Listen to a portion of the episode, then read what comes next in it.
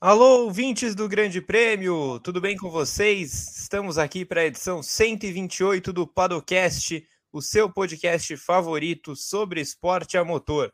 Eu sou Gabriel Curti, sigo comandando nossa gloriosa atração, hoje com os brilhantes Evelyn Guimarães e Pedro Henrique Marum, de volta aqui, hoje na função de comentarista. Na produção, Pedro Prado segue com a gente. Eu preciso parar de juntar as palavras produção, Pedro e Prado, porque elas sempre me confundem. Espero que todos vocês aí do outro lado estejam bem. Antes de tudo, mantendo a nossa tradição, um abraço para os amigos da Central 3, os maiores especialistas do país nos podcasts. Ouçam o Padocast até o fim, depois pulem direto para o feed dos nossos parceiros, os podcasts da Central 3 como este que vocês escutam, estão nos melhores agregadores de áudio. É só escolher o que você prefere. Samba, política, futebol, história, tem de tudo no feed da Central 3. O tema de hoje pega carona numa entrevista polêmica, digamos assim, de Toto Wolff, prevendo que Lewis Hamilton e Max Verstappen serão como Alan Prost e Ayrton Senna. Abre aspas para o Lobão se chegarmos à última corrida em Abu Dhabi e eles estiverem ainda disputando o título um com o outro, quem estiver na frente com certeza vai tentar fazer o mesmo que nos anos Senna Prost, disse em entrevista ao veículo britânico Daily Mail. A gente aqui vai analisar o seguinte: Verstappen Hamilton pode ser o novo Senna Prost? Da nossa, é, é, é o Senna Prost da nossa geração? O que falta? O que há de parecido nas histórias? Antes de tudo, usando aquele meme, é de bom tom uma fala dessas de um dos chefes no momento tão decisivo do campeonato como esse que a gente está vivendo? Bom dia, Evelyn Guimarães. Bom dia, Gabriel Curti. Bom dia, é, boa noite, boa tarde a todos que nos ouvem, aos nossos é, ouvintes de todo lugar. É, bom dia, Pedro Henrique Marum, bem-vindo de volta. Ainda que comentarista, né? A gente tem essas coisas aqui no, no, no Padocast, no Grande Prêmio, né? Todo mundo faz de tudo um pouco, né? E ao Pedro Prado, agora falei direitinho, bem rápido, hein? Não vou repetir, não. É, é, que também está conosco aqui nos, nos bastidores. Olha, é, é, não é de bom tom, isso é verdade, porque as coisas estão muito acirradas e, é, e, e eles estão atrás, né? Toto Wolff, chefão aí da Mercedes, eles estão atrás, então pode parecer, pode ter uh, várias interpretações, mas a gente gosta disso mesmo, né? Do, do parquinho incendiando mesmo. Então, assim, é de bom tom, tom não é, mas é, porque denota também essa questão de, de você estar tá atrás do campeonato, de, tá, de ter levado né, uma, uma saraivada aí na última corrida onde deveria ter vencido, então dá um tomzinho aí de meio chorão, qualquer coisa nesse sentido, e também, é, por outro lado, pode ser também uma estratégia para tentar minar aí ou jogar uma pressão para os rivais, né? Mas, de toda forma, a gente adora porque gostamos e torcemos pela treta. Muito bem. O Pedro Henrique Marum, você que é mais da internet do que eu, eu, eu, eu não lembro exatamente como é aquele meme, mas eu acho que é alguma coisa como é, quer falar, fala. É de bom tom? Não sei. É, é de bom tom o que Toto Wolff fez? Bom dia, Pedro Henrique Marum. Bom dia. Uh, eu acho que é de ótimo tom.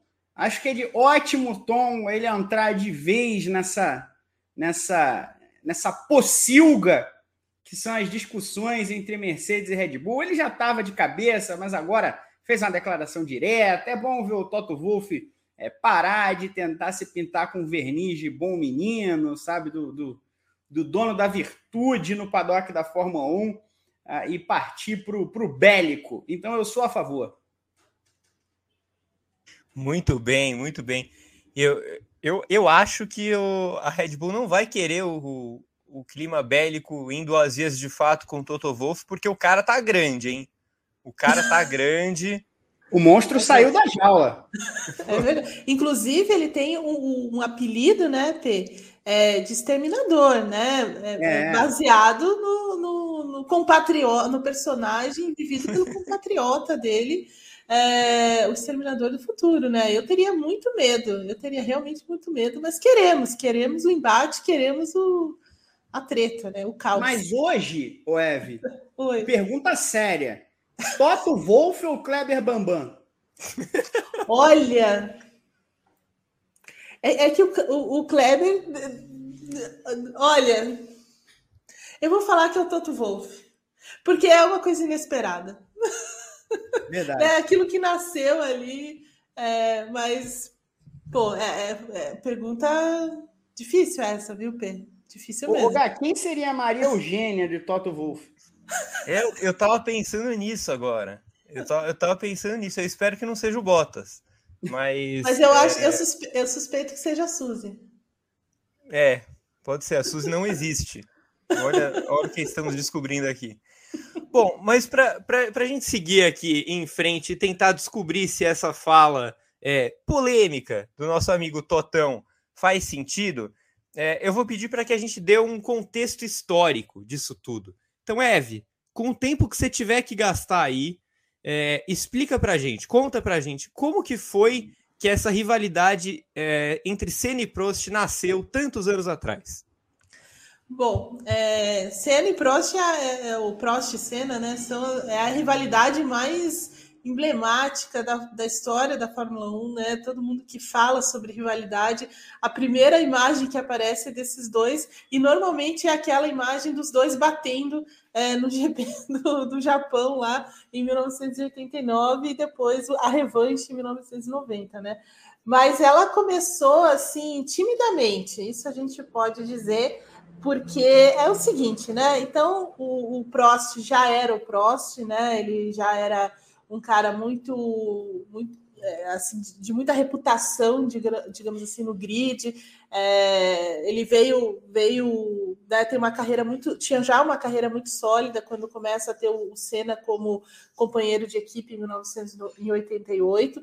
Mas antes disso, ele estava lá na McLaren, né? Ele teve que enfrentar Nick Lauda né, na McLaren, perdeu para o Nick Lauda, depois é, por meio ponto, né, naquela emblemática temporada de 84, depois conseguiu dois títulos, né, o primeiro título em 85, o segundo título em 86, com a McLaren, é, inclusive em 86, naquela prova é, fantástica do GP da Austrália, né, em que, ele, em que ele brigava pelo título com os dois, os dois pilotos da Williams, é, Nigel Mansell e Nelson Piquet, que tinham até mais chances, né? Principalmente o Mansell de vencer o título, e aconteceu de um tudo naquela corrida, ele acabou levando é, o bicampeonato. Mas de qualquer Leiam forma. na garagem, leiam na garagem. Exato, exato.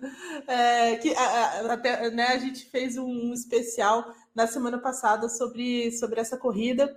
E assim, é, o, o Prost, então assim, ele já tinha uma carreira muito sólida, já era um cara é, né, com, com um respeito do grid, porque era um cara muito cerebral, é, né, trabalhador ali mesmo, na, na, na, né, conhecia muito bem o carro, era muito rápido, é, tinha uma sensibilidade grande é, no acerto de pneus, enfim, era um cara muito é, muito, muito bom, né? Assim, um dos já, já antes de fazer a parceria com o Senna já era muito é, muito respeitado, então.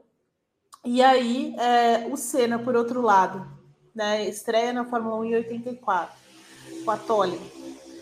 Já tem aquela grande apresentação em Mônaco. Há quem diga que a rivalidade começou ali, viu? Que ali o Senna deu, né? Colocou ele no caderninho ali, uhum. porque, é, para quem não se lembra muito bem, mas assim, em Mônaco, que é uma chuva, né? O, o Prost estava liderando a corrida. É, e o Senna tava, vinha numa recuperação e vinha passando todo mundo, aquela coisa toda. E quando chegou muito perto é, do, do Prost, o Jack Hicks, que era o diretor de prova na época, é, decidiu parar a corrida, interromper a corrida com 31 voltas, alguma coisa assim. E aí, por isso, meio ponto, né? Depois é, que valeu. Mais ou menos o que aconteceu na Fórmula 1 aí, mas não né, com a pontuação quebrada. É, e no final do ano, esse meio ponto fez uma diferença grande aí para o Prost na briga com o Nick Lauda. Mas, de qualquer forma, é, interrompeu a corrida ali e impediu que o Senna tentasse, de repente, eventualmente, brigar pela vitória com o Alan Prost. O Prost resolveu é, é, ficou com a vitória. E aí, assim, né? É, muita gente acha que a rivalidade começou nesse momento por causa dessa decisão de parar, porque, né, francês, a federação era francesa, enfim, toda um, uma questão lá. É, mas eu não acredito muito nessa tese, não, viu? Acho que é só um, um, floreio ali. Se a gente for construir, digamos, um documentário, alguma coisa assim, talvez a gente possa usar esse episódio né, para começar a contar essa história. Mas, de qualquer forma, o Senna depois vai para Lotus e aí ele começa realmente é, a, a ser muito rápido, a pole, vitórias, né? Tem corridas muito, muito emblemáticas, né? Como a primeira vitória dele em Portugal, né? Debaixo de muita chuva e tudo mais. Então ele vai ganhando os holofotes é, por essas apresentações, né? E, e, por, essa, por essa carreira ali é, na Lotus, até que ele decide é, ir para a McLaren. Em 88, né? Faz a tem um contrato com o Ron Dennis e tudo mais, e ele chega à equipe como esse cara jovem, esse cara que vem é, é, né, assim, de pilotando de forma muito agressiva, mas que ganhou um público ali por causa disso, né? Conhecemos bem essa história, né? Talvez seja uma parte do que se repete hoje, mas assim, né?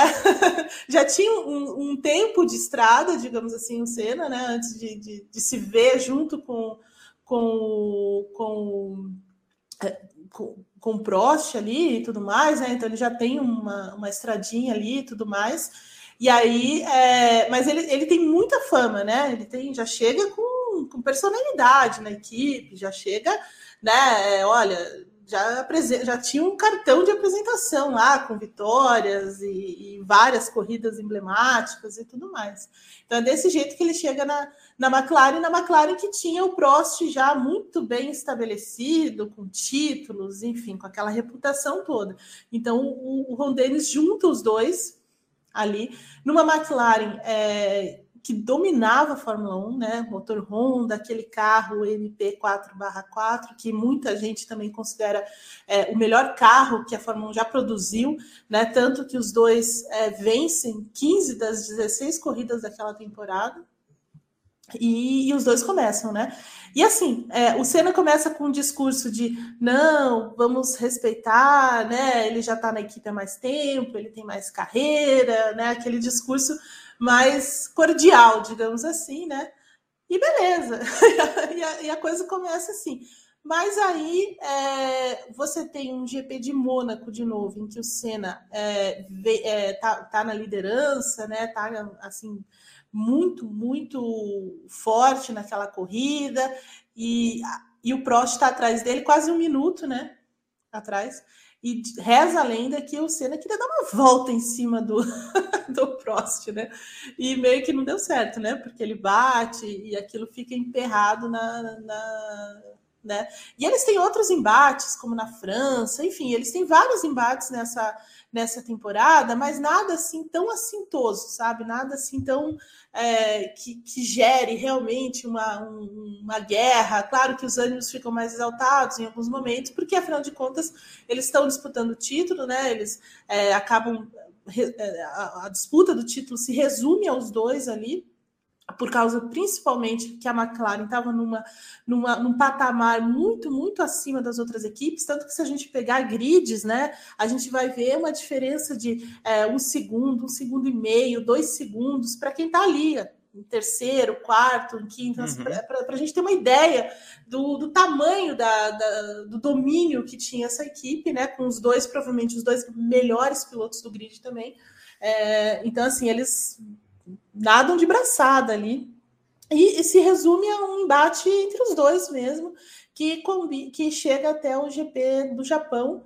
E aí é, era uma temporada que tinha os descartes, né? Então você tinha que descartar lá alguns resultados.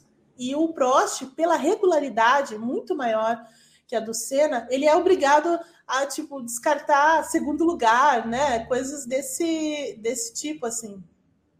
É, e, e vai vai embora, né? É, e, e, o Senna tem abandonos, né? Por exemplo, aqui no Brasil, que ele tem, tem problema na, na primeira corrida e tudo mais.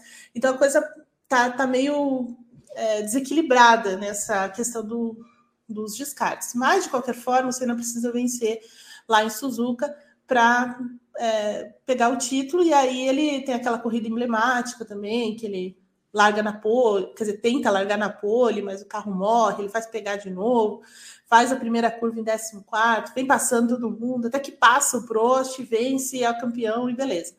Mas tudo bem, né? A primeira temporada foi ok, nada muito assintoso, mas o bicho pega mesmo na segunda temporada deles juntos, que foi em 89, aí sim o negócio pega fogo, porque é, começa com um problema é, no GP de San Marino, né? Porque no Brasil é, eles o, o também, de novo, né, tem problema, perde o bico numa disputa com, entre eles e tal.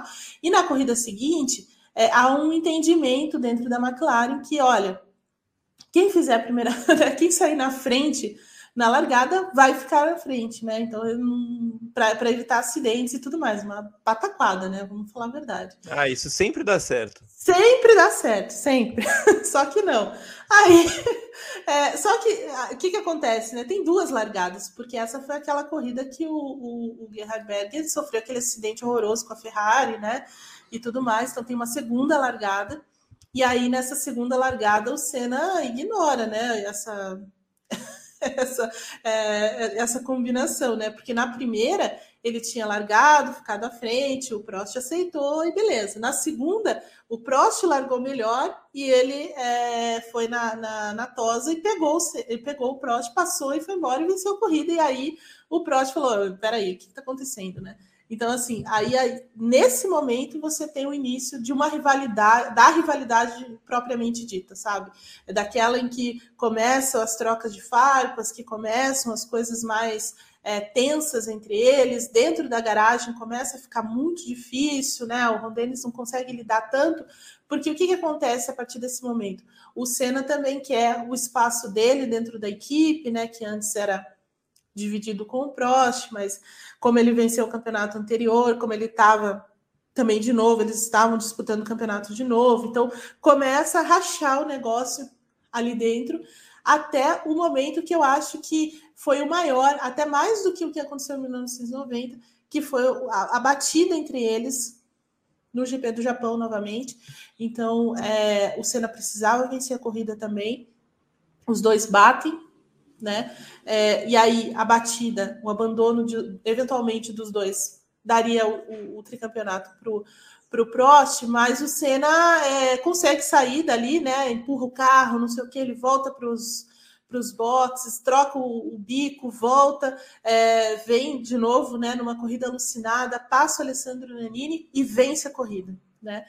E aí o, o, o Jean Barrivalès, que era, Barrivalès, que era o, o Jean Todt de hoje, né, o presidente uhum. da, da FISA, é, fala, é, não, não pode, né, vamos cortar isso, e aí é, é o que acontece, né, é, ele tira o título do Senna, e daí para frente a coisa azeda de, de tal forma que não, não deixa mais, não permite mais que os dois permaneçam na mesma equipe.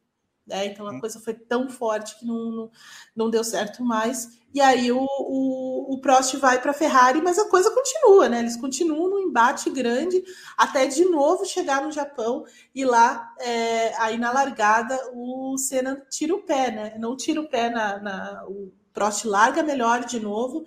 É, porque tem uma coisa lá no Japão, né? Com, com lugares de você largar, a largada do pole é do lado sujo da pista. então, é, cria toda essa questão. E, e na, na, primeira curva ali, o, o Senna não tira o pé, o Prost já está na frente. Já vimos uma coisa parecida com isso nesse ano, né? Condições diferentes, mas uma coisa bem parecida. Uhum. É, e o Senna realmente não tira o pé e os dois batem. E aí o título fica com o Senna e não tem mais o que, o que fazer, né? É, então, assim, foram, foram três anos, vai, é, de um embate feroz e direto. Né? Então, é por isso que a gente vê a, a rivalidade deles tão forte, porque foi direto. Né? Não tinha ninguém junto, ninguém se, atreveu, digamos assim, não, não, em partes não teve equipamento suficiente, em partes ninguém se atreveu a se colocar entre eles, né? Então foram anos em que os dois brigaram diretamente um contra o outro dentro da equipe, depois em equipes diferentes, né? Senna na McLaren, Prost na Ferrari, é, mas que foi de uma intensidade muito grande e que transformou a Fórmula 1 também. né? Porque foi nessa época também é, que se viu ali um, um, uma coisa especial, né? Então aí você tem uma, um crescimento da popularidade da Fórmula 1 muito grande, também por conta dessa grande rivalidade entre eles. Muito bem. Foi o... tempo demais, né? Desculpa. Não, que isso. Mas a, a, agora eu quero ver como o Pedro Henrique Manu vai se virar para dizer com novidades, Pedro Henrique Marum. Em que momento que essa rivalidade descamba, né? Porque a, a, a Eve deu um resumão aí de, de tudo que aconteceu, de como ela nasceu, dos momentos mais ácidos e tal. Mas em que momento que você vê que a rivalidade descambou de vez e por que, que ela virou uma rivalidade exemplo a ser seguida? Né? Parece que desde então sempre querem enfiar um novo Senna Prost. Primeiro, Vamos começar do começo, né? Como, como ela descambou. Ela descamba realmente no GP de San Marino de 89, né? Essa corrida que, que a Eve se referiu. Uh, o acidente do Berger logo no, nas primeiras voltas, a relargada, o, o Senna manda ali o João sem braço, diz que o acordo era para a primeira largada, não era para uma segunda. Ele acaba ganhando a corrida por uma ampla vantagem para o próximo, mas aquilo cria uma, uma celeuma. Aquilo começou a ser é, é, traçado já no fim de 88, né, quando o Prost reclama, com certa razão, que a Honda favorecia o Senna, porque já tinha uma relação anterior com ele. É, então já havia ali o começo de alguma coisa, né? No começo de 89, mais ou menos todos os caminhos levavam a, aquela relação entre os dois para uma direção complicada. E ela vira um exemplo. Na verdade, quando vira um exemplo, é uma história que é contada de, de trás para frente, né? Ela é contada do fim para o começo. E aí você vai elencando os tópicos. É, ela é um exemplo porque os dois disputavam campeonatos mundiais sozinhos, né? Nos dois anos de McLaren e mesmo no ano seguinte, quando o Prost sai para a Ferrari e ainda consegue brigar ali pelo, pelo título com, com o Senna. Uh, depois, claro, uh, as rusgas, né? as duas batidas que, que definiram campeonatos, isso é muito importante, né? porque isso fica marcado. E o fato dos dois não se bicarem mesmo depois disso. Né? As muitas outras vezes em que, em que um cutucou o outro né? ao longo dos anos. Então, ela é contada do fim para o começo nesse aspecto, né? Tudo que aconteceu até o, o fim, até ali a, a, última temporada do Prost em 93, é, faz com que a gente comece a elencar os pontos de, de contato, os pontos de, de conflito desde o começo dessa, dessa relação. Que começa, de fato, oficialmente, com os dois como companheiros de equipe, né? já no, no fim daquele primeiro ano e tal porque antes tem essa corrida em Mônaco em 84, né? tem, tem gente que vê ali alguma. vê um ponto de conflito, mas a verdade é que o Prost tinha certo controle sobre a McLaren em 87 e ele dá o aval para a McLaren buscar o Senna, né? Ele dá o aval para que a McLaren busque o melhor piloto do grid que não estava naquela equipe. Então, então havia ali uma Claro que havia algum tipo de rivalidade, porque os dois sabiam desde muito cedo que brigariam por títulos juntos, um contra o outro, mas ainda havia ali uma, um coleguismo, né? uma, uma certa parceria, pelo menos possibilidade de parceria, e a partir daí que as coisas vão, vão desandar. Perfeito, perfeito. É... O Eve, e se a gente olhar para a McLaren, né? quais foram as consequências dessa rivalidade internamente e no futuro dos dois, né? Porque a gente sabe que é, é, é isso que o P lembrou, né? Quando o Senna é contratado, o Prost dá o aval. É, ainda que a, que a, ideia do Dennis parecesse explosiva desde sempre, o, o Alan Prost não é contrário à ideia e a, meio que aceita a chegada do Senna. Só que no fim das contas, quando o negócio explode, é ele quem sai. É, é, é, é, meio que inevitável, né? Eu, eu acho que assim é, a grande lição que traz é que você não consegue ter debaixo do mesmo teto dois, é, dois galos, né?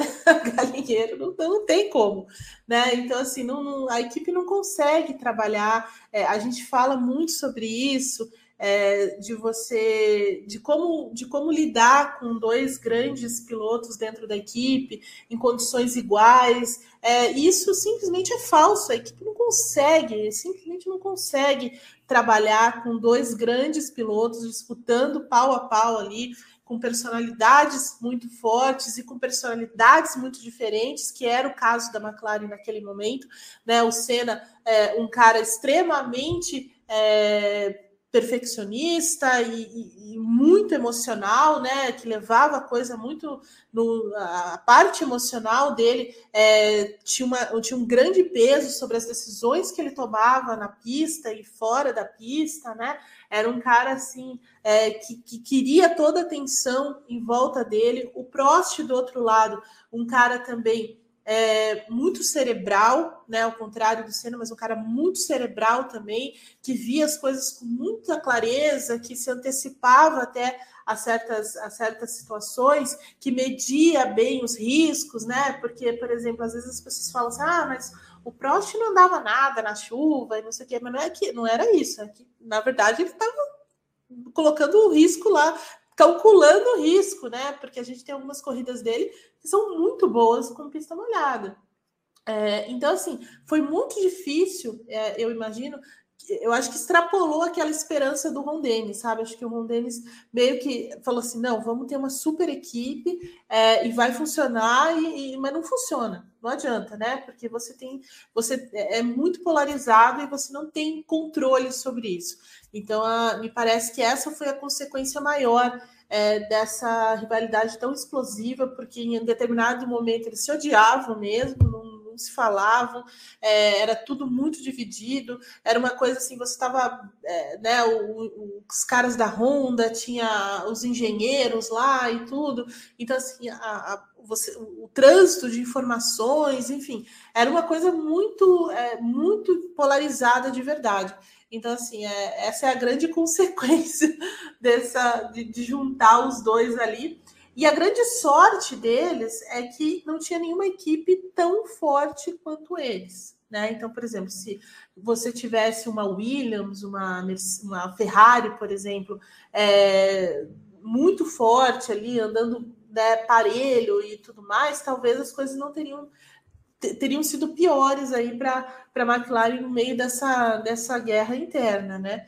E, e aí a consequência é, para o futuro dos dois foi essa: alguém tinha que sair, né? Alguém tinha que sair e o, o Ron Dennis teve que optar por, por um deles, mais ou menos como, como aconteceu de, anos depois entre Hamilton e Alonso, né? Uhum. É, que meio que se repetiu um pouco Exato. a história, né? Se repetiu muito a história ali, e aí a, a, ele, ele teve que fazer uma, ele teve que escolher, né? Ele teve que escolher mesmo, e aí ele escolhe o Senna é, para ficar na equipe. O Prost não tinha mais, eu acho que não tinha nem paciência também para para manter aquilo ali e, queria realmente as coisas ao redor dele também. Então, assim, não, não tem, ele racha, né? E essa é a maior, é a maior consequência, assim, é, não, não tem como você lidar com duas, com dois caras desse, desse tamanho é, sob o mesmo teto. Não tem. Então, alguém vai ter que sair, no caso foi o Prost, porque não tinha mais condição, né? Não, não era inviável manter ali em termos de convivência, de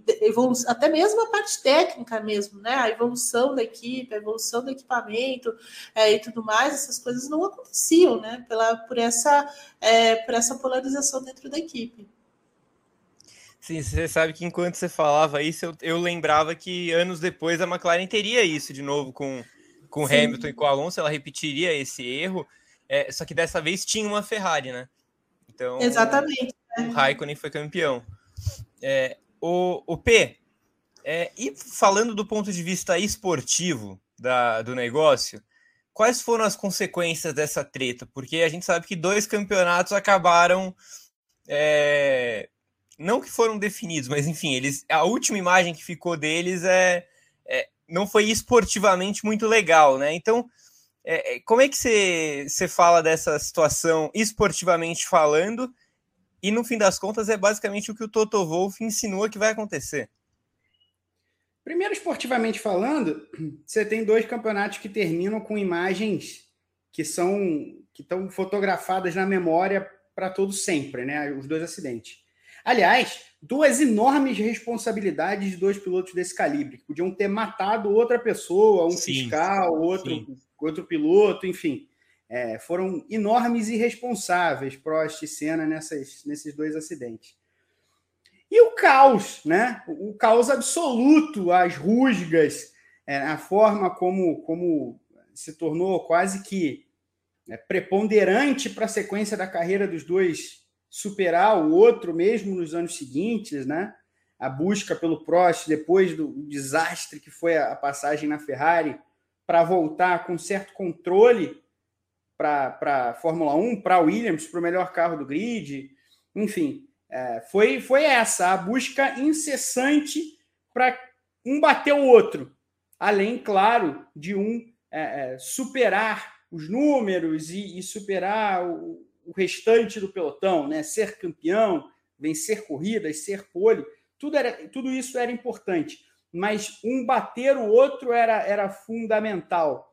Né? É a história do que o Galvão Bueno conta, né? Do Senna falando para ele sobre, sobre como os dois ficavam ali é, é esperando o momento de, de sair por último do, dos boxes para tentar fazer volta de classificação, quem ia cravar pole e tal quando o, Senna estava para fazer é, o, o, recorde, o Prost ficou até quase que o segundo final nos boxes e acabou impedindo no primeiro momento que ele batesse aquele recorde de pole position, depois ele bateu. É, mas essa rivalidade absoluta entre os dois que não tem realmente paralelo na Fórmula 1, não só pela força que aconteceu, mas também pela duração dessa rivalidade, né? A rivalidade puramente esportiva no primeiro momento em 88 até as rusgas e, e tudo que, que se sucedeu em 93, então um período muito longo. Nem sempre eles lutaram diretamente pelo título, né? não foi o caso do Prost em 91, ele nem estava na Fórmula 1 em 92 e depois ele dominou o campeonato em, em 93. Mas sempre os conflitos, né? sempre os combates, os dois sempre eram, eram colocados nesse mesmo, nesse mesmo patamar, eram colocados como, como nêmesis. Então, esportivamente, isso trouxe uma aura muito interessante para a Fórmula 1. E algo que não existia no passado, né? que era a televisão. Eram os direitos de televisão para o mundo inteiro, algo que não existia nos anos 70, não existia nos anos 60, não existia nos anos 50, nunca tinha existido. E dali para frente existiria. Então, foi o primeiro grande. Não, não foi a primeira grande rivalidade, mas foi uma rivalidade com os momentos fotográficos mais marcantes que aconteceu no momento certo, né? Porque não havia aquilo ainda. Claro, é, Piquet e, e, e Mansell foi uma grande rivalidade, esportivamente, Prost e Lauda foi uma boa rivalidade, mas não, não tiveram aquele, aquele momento X, né? Aquele momento da foto que fica eternizada. Esse teve. Muito bem. Ô, Eve, me diga, é, é mesmo a maior rivalidade de todos os tempos? Por que, que é a maior rivalidade de todos os tempos? É, é a maior rivalidade de todos os tempos e é porque pela qualidade, pela grandeza dos dois pilotos. É, assim, o, Senna, quando chega na McLaren, já é um, um, um, piloto muito sólido, um piloto que tem um, né, que adquiriu uma casquinha ali durante é, o período em que ele anda com, a, em que ele defende a Lotus, assim, ele já é muito, muito, muito forte mesmo. E o Prost é o professor, né? Aquele cara que é, entendia muito bem a máquina, né? Que tinha um, muito cerebral, como a gente já falou, é, muito frio nas suas decisões, é, entendia muito bem questão de, de pneus, de né, todo aquele cálculo de risco, cena extremamente rápido, é, arrojado, né? E, enfim, então a combinação ali era muito grande, né, de, de qualidades, digamos assim. Então, assim, é, é pela, gran, pela, pelo peso dos dois, pela grandeza depois do que eles conquistaram é, na Fórmula 1, o Prost, né, depois tetracampeão, é, o Senna teve uma carreira também é, muito importante a partir de né, criou-se essa imagem é, ao redor dele como um dos melhores também de todos os tempos. Então, assim, eu acho que a, os dois é, têm um peso grande aí e, e, o que eles viveram nesses anos ali de McLaren e aquele ano de Ferrari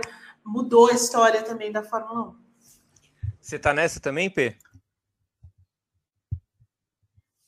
Ah, sim, certamente é a maior rivalidade da história, por todos os motivos que a Eve falou, pelo que eu também falei antes, né? É o primeiro, a primeira rivalidade que a gente pôde acompanhar, a gente, de maneira geral, o público, pode acompanhar em, em tempo real, corrida após corrida, com grandes fotografias para ficarem marcadas para quem veio depois.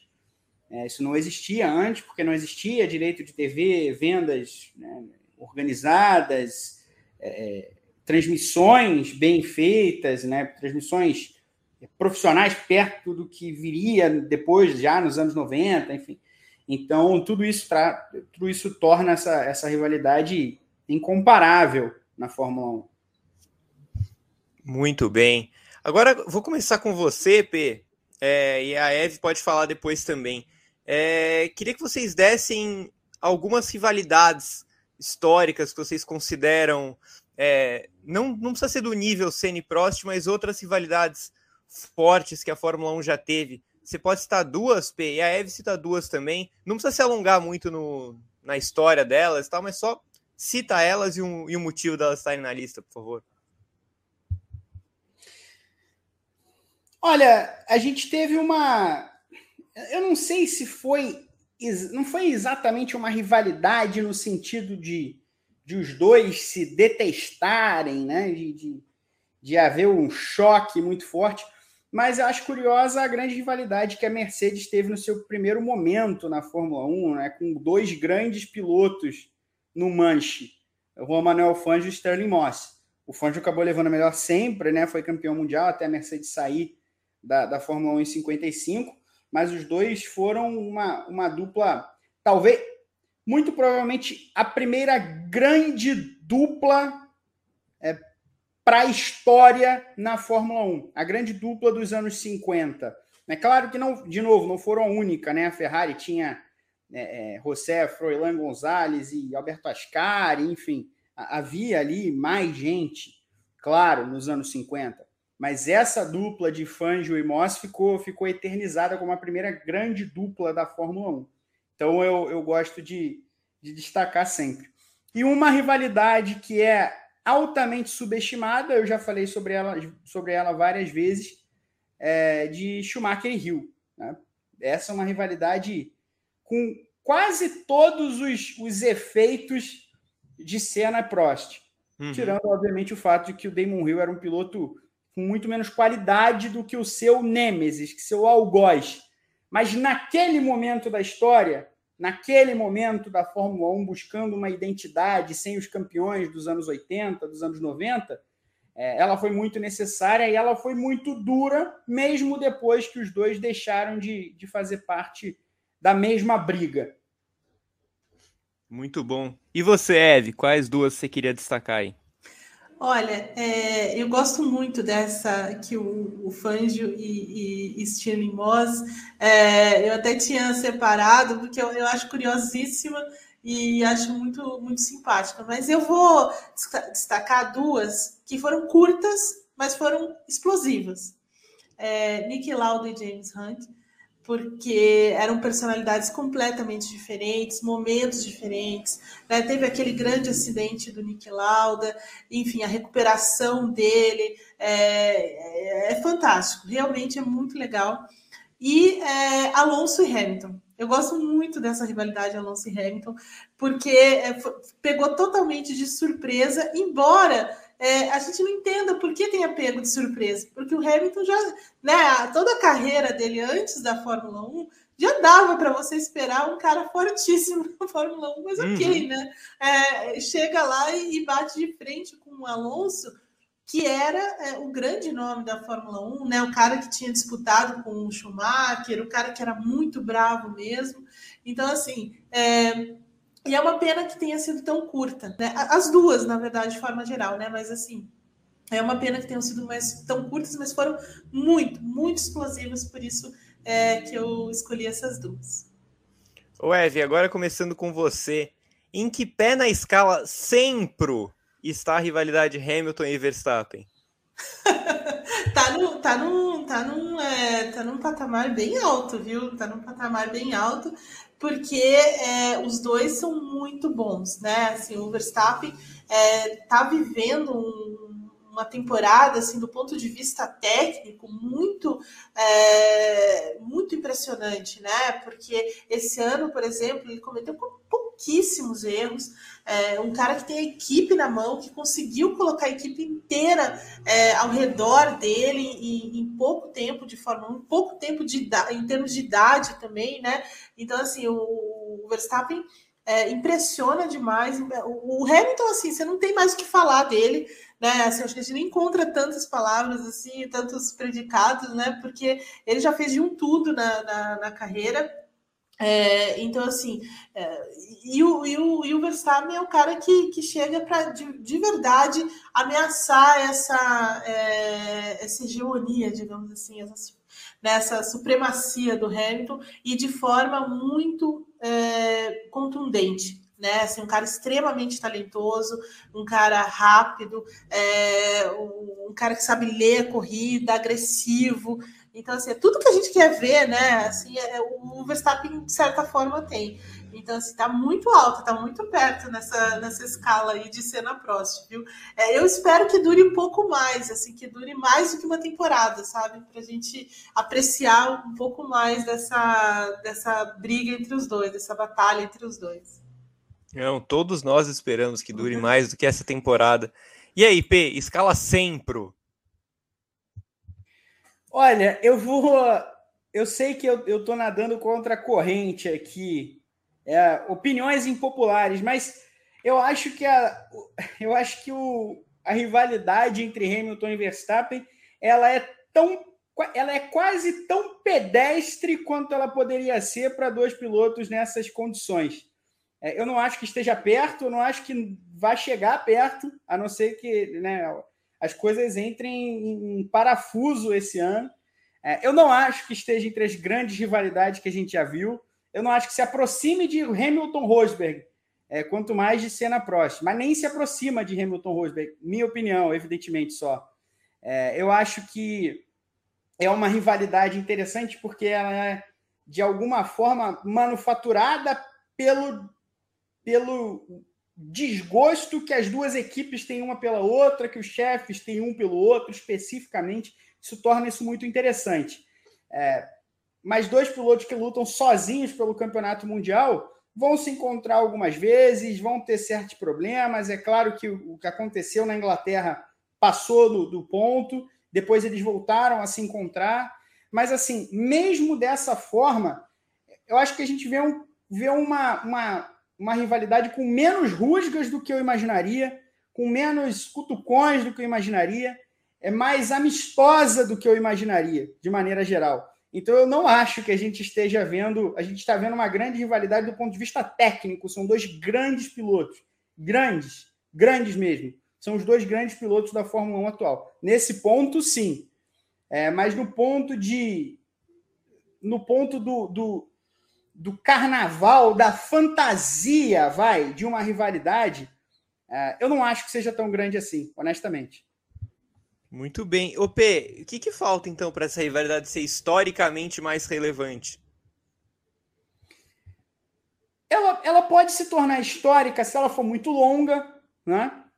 Se a gente vê esses caras lutando pelo título dessa maneira, como esse ano, por três, quatro anos, por exemplo, ou se as coisas começarem a mudar, né? Se passa para o ano que vem e esse, e esse sentimento, de, de certa forma, ou de maneira geral, amistoso, ele vai caindo por terra. Pode acontecer, como o, a relação entre Senna e Prost no primeiro ano, também, como a gente falou, no primeiro ano de parceria, de luta direta, não era tão bélico assim. Então, isso pode acontecer, as coisas podem escalar.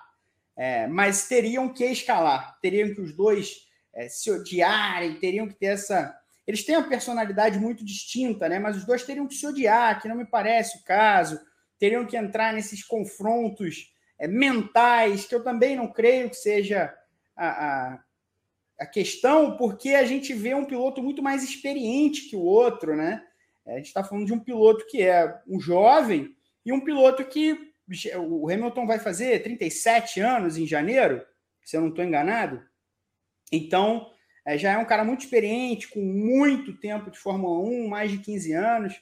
Então, é, a gente precisaria ver algo assim, ou longevidade nesse duelo direto, ou que as coisas escalem muito e comecem a brigar abertamente, publicamente, se bater o tempo inteiro e tal. Aí é uma outra coisa, mas eu não acho que a gente esteja nesse ponto por enquanto e nem perto. Muito bem. Eve, você que já acha que a rivalidade está numa, num ponto maior do que o, que o, PEN, do que o P acha, é, qual que é a, a chave para essa rivalidade se tornar ainda mais relevante para que Pedros Henriques Maruns também possam achar isso? eu respeito total Pedro, imagina. Nem vou querer convencer ele do contrário, eu, hein? Mas assim, não, é, é, é, que assim, para mim, é, tem duas coisas que eu, que eu. Agora o Pedro falou uma coisa interessante sobre a diferença, né? De experiência, né? O Hamilton é muito mais experiente, já passou por muito mais, né? Por todo tipo de situação na Fórmula 1 e o Verstappen ainda não. Mas é, eu coloco duas coisas aqui. A primeira é a, é a, a, tecnicamente, né? Eu acho que isso o Pedro também falou, eu acho que tem muita razão também. É, tecnicamente, eles são muito fortes muito fortes mesmo, né? Então essa temporada a gente viu e em outras temporadas é, o que me impressiona muito é o Verstappen, é, a forma como ele constrói a carreira dele, uma coisa que a gente discutiu semana passada aqui também, é, a partir de 2018 daquele acidente lá em Mônaco, o quanto o Verstappen muda completamente a forma dele encarar as corridas, a maneira é, em que ele tenta também dosar a, a, agressividade dele, porque eu imagino que deve ser uma, uma questão muito difícil você ir contra a sua própria natureza, e ele é um cara muito agressivo, né, muito rápido, aquele cara que vai para cima, que não, que não tem muita coisa, né? Então, assim, em muitos momentos você vê ele brigando contra, contra isso, e foi o que aconteceu depois de, de, de 2018, e ele melhora muitíssimo depois disso, e, e, e, assim, o fato dele ter percebido isso, o fato dele ter conseguido é, é, convencer, digamos assim, a equipe a se colocar em volta dele e a forma como ele entrega os resultados. Então, assim, mesmo quando ele não tinha um carro tão forte quanto o da Mercedes ou da Ferrari, por exemplo, é, ele vencia né? Ele conseguia resultados expressivos, ele ia para cima, né? É, então, assim, essas coisas chamam muito atenção, né? Muito mais quando você quando o cara tem um, um grande carro na mão e vence, né? É, quando ele não tem esse grande carro e vence, aí as coisas ficam um pouco diferentes. E eu acho que a linha de, de, de amadurecimento dele enquanto piloto, tecnicamente, é muito impressionante. É muito impressionante. E isso vem daquilo que a gente começou ano passado, né? É, semana passada. Que é, é um cara que foi feito para ser piloto. Né? Praticamente ele foi uhum. criado para isso. Né? O pai dele pegou, de repente, todas as características, tudo que fizeram aqui, ali e tal, reconheceu muito cedo que ele tinha talento é, e, e colocou isso e quase que fabricou um cara, né, esse, esse piloto, que contou com a ajuda óbvia do, óbvia do talento e tudo mais. Então, acho que esse crescimento dele é, me impressiona demais, a forma como ele lida com a pressão, é, sabe, raramente ele cai em, em coisas assim é, óbvias, né? É, então, assim, você tem lá o Bahrein, né? Que realmente ele caiu naquela armadilha do, do Hamilton, depois a equipe também tem, uma, tem um peso na, nas decisões mas depois isso nunca mais aconteceu, né? Então assim, você tem essa essa marca nele, né? E eu acho que é, muito do que não acontece, do que o Pedro estava falando agora, é uma, uma coisa muito bélica ali, de você bater a todo momento, ou ficar trocando farpas e tudo, vem dessa criação do Verstappen, sabe? Eu acho que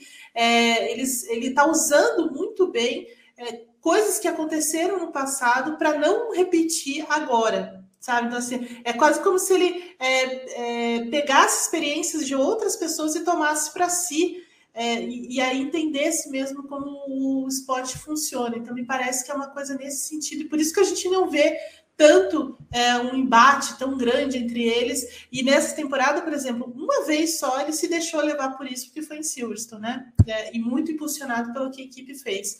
E depois disso ele não fez mais nada, né? E, e continuou na sua na sua toada ali, é um cara muito cerebral, um cara que é, né, ele vence ou, ou, perde, ou ele tá do mesmo jeito. Então, assim, tem umas características no Verstappen que me impressionam, e é isso que me faz é, colocar é, esses dois tão próximos de outras rivalidades por conta desse aspecto mais técnico mesmo, é, de, de serem muito semelhantes e também da maneira como o Verstappen está lidando com tudo, né? É, é claro que você não pode colocar na mesma balança com o Hamilton, porque o Hamilton já tem é uma outra cabeça, inclusive é uma cabeça bem diferente daquela que teve a rivalidade com o Rosberg, né? Muito, muito uhum. diferente. Talvez aquele Hamilton é, é, sofreria mais contra o Verstappen de hoje, né? Concordo. Do que, do que o Hamilton Sim. agora. Então é mais ou menos nesse sentido, assim, que eu, eu, eu coloco essa rivalidade mais à frente. O P, você falou já é, no seu primeiro comentário sobre essa rivalidade que você não imagina ela chegando nem perto do que foram Senna e Prost. É, dentro dessa, dessa sua teoria, os fatores não serem companheiros de equipe e o Hamilton ser muito mais velho que o Verstappen e, portanto, estar muito mais perto da aposentadoria do que do começo da carreira, são fatores? Acho que são fatores, mas eles não necessariamente são fatores proibitivos. Então, eu, assim, eu quero ser muito claro quando eu falo dessa. Eu acho que a gente tem uma grande briga, eu acho que a gente tem um grande duelo, mas a gente ainda não tem uma grande rivalidade. O que não quer dizer que não pode chegar lá. Pode chegar lá. Pode chegar. Mas ainda não, a gente não tem isso nas mãos no momento. É evidente que, como eu falei, o fato do Hamilton ser muito mais velho, ser muito mais experiente, ter outra cabeça, ter passado por, por, por confrontos contra caras é, é, malacos no esporte, como Alonso, malacos. como Rosberg, confrontos muito duros, dá a ele uma casca que o Verstappen não só não tem, mas não teria como ter. Né? É impossível. É impossível. É impossível pedir que ele tenha essa mesma casca do Hamilton nesse, nesse aspecto. Não tem como. Ninguém tem, a não ser o próprio Alonso né? É, não, não existe. Ou o Vettel, que são caras mais velhos que já passaram por muita coisa. É, não sei nem se o Raikkonen tem, né? O Raikkonen não tem. O Raikkonen, apesar do, do número de, de corrida, do título mundial e tal, eu não sei se o Raikkonen teve uma rivalidade na Fórmula 1 é, que a gente destaque assim como uma grande rivalidade. Ele voou as brigas. Brigas pelo título com a McLaren, uhum. o carro quebrava direto, depois a conquista de 2007, bons campeonatos, excelentes campeonatos. Mas eu não, não, o Raikkonen não teve um Nemesis, um grande rival em 20 anos de Fórmula 1. Não sei se vocês acham que eu estou errado, talvez eu esteja esquecendo. Não, eu, eu, eu concordo. Eu, eu concordo. também, eu concordo com você. Então nem todo mundo tem, isso não aparece para todo mundo. E, e, isso é raro e, e precisa ser é, é, aproveitado. Pilotos inteligentes aproveitam o que eles pegam de, de confrontos assim, quando aparecem, e criou uma casca. O Hamilton teve sorte ou azar, mas teve a, a, possibilidade de criar a casca com dois confrontos assim, com dois pilotos fortes e, e diferentes, o Alonso e o Rosberg. Então ele já sabe como lidar com vários desses aspectos. E o fato de estarem em equipes diferentes importa bastante mas também não é proibitivo. Eu citei aqui a rusga entre Schumacher e Hill e nunca tiveram na mesma equipe. Né? A gente tem Sim. rivalidades de caras que nunca tiveram na mesma equipe. Se eles ficarem o tempo inteiro lutando pelo campeonato sozinhos, com segundos pilotos que não se aproximam nunca, é, é uma é uma é quase que uma, uma criação de proveta, né? Uma rivalidade de, de mesma de mesma ordem que uma de dentro de equipe em alguns em vários aspectos. Então, nenhuma, nenhuma dessas duas questões chega a ser proibitiva, mas acho que são barreiras, sim. Muito bem. O, o Eve, a última pergunta do nosso podcast da semana não poderia ser outra. Você acha que isso que o Toto Wolff falou vai acontecer? Eles realmente vão se bater de propósito? Não, não acho que vai acontecer. É, acho que pode acontecer um acidente, né? Mas não que vá ser de, vá ser de propósito, acho que não. É, eu acho que os dois aprenderam lições importantes nessa temporada, é, na, principalmente nas duas vezes em que eles é, bateram isso e isso virou um acidente. Então, assim, não, não um abandono, né? Assim, de um ou de outro, ou dos dois, né? No caso de Monza. Então, não, não acho que vai acontecer pela maneira como eles estão encarando o campeonato nesse momento, é, pela casquinha que se criou ao longo dessa temporada, não acho que vai, vai ter nada proposital, mas pode acontecer um outro acidente. Isso é um acidente de corrida, um incidente de corrida. Isso eu não descarto mesmo. E, o, e, e, dentro dos boxes, você acha que a scooter do Toto Wolff pode bater na scooter do Christian Horner de propósito? Ah, aí sim, acho. Acho mesmo. Porque é, já não sei, o, o P falou uma coisa legal agora há pouco, que ele falou que, que a rivalidade também maior é porque as equipes se odeiam, né? As duas equipes se odeiam. Então, assim, é, isso pode acontecer, torcemos por isso, inclusive.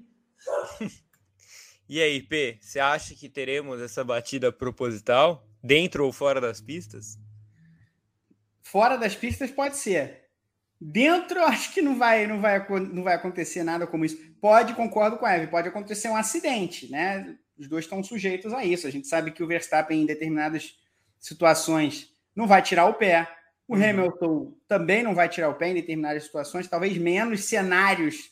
É, o Hamilton vai, vai, vai manter o pé no, no acelerador a, a, com a possibilidade de um acidente que o Verstappen, mas acho que vale para os dois de alguma, de alguma maneira. É, no geral, eu acho que essa declaração ela é uma pressão do Toto Wolff. Ela é o, sabe, o, o jogador que vai para frente do juiz e pede o VAR, mesmo sem poder, deveria ganhar cartão quando faz isso. Eu acho que ele já está ele tá pedindo falta antes da jogada acontecer. A bola nem rolou, ele está pedindo falta.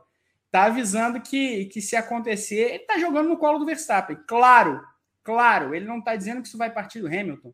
Ele está jogando no colo do Verstappen que essa impetuosidade de um jovem piloto, com essa personalidade, pode, pode causar algo semelhante. É lógico que ele está jogando no colo do Verstappen, está empurrando a responsabilidade de um eventual desentendimento, de um eventual encontrão na pista para o rival. Não é algo tão diferente assim que faz a Red Bull. É que a Red Bull faz muito mais, de forma muito mais assintosa, né? Mas ele ele está jogando esse jogo também. Perfeito. Você sabe que toda vez que falam de fazer o sinal do VAR para o juiz, eu lembro do Cristiano Ronaldo contra Marrocos na Copa, em que parece que ele estava fazendo uma dança do VAR na pequena, na grande área, pedindo pênalti. É. E um lance que não foi absolutamente nada, inclusive. Sensacional, é sensacional. Muito bem. Eu me lembro, teve um. Assim que chegou o VAR no Brasil, o. Qual foi o jogador? Eu não lembro quem foi o jogador não, eu não consigo lembrar quem foi o jogador pedindo o VAR para o juiz rever um lateral, um arremesso lateral. que é isso? Isso aí foi, foi divertido. É, o, o, o VAR no Brasil é uma grande festa, né? A gente está gravando na quarta-feira. É, ontem teve um Atlético Paranaense Flamengo que, em dois lances segui seguidos, o Atlético chutou a bola para fora para esperar o VAR. É, como, como se o VAR não fosse funcionar com a bola rolando. É, enfim, é. É, é, coisas... o, é, o, é, o, jeitinho, né? É o tem, jeitinho. Gente, tem, tem, gente que joga sal grosso no VAR, tem gente que faz isso. Exato. Tem Todo gente que destrói o VAR. No VAR. Quem não jogar fica para trás.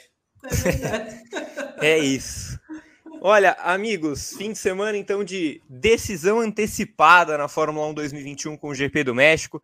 A dica segue aquela de sempre para vocês. Continuem ligados no noticiário do Grande Prêmio na GPTV, nosso canal no YouTube com todos os vídeos, é, briefing. Então, são várias edições do briefing de sexta a domingo. É, Quinta-feira também é dia de live no Grande Prêmio no YouTube. Enfim, a cobertura é vasta e tudo segue também no seu agregador preferido com os principais programas e, lógico, o nosso podcast. Agradeço demais, Eve, Pedro, Pedro Prado, Central 3. Um beijo enorme para todos vocês e até semana que vem.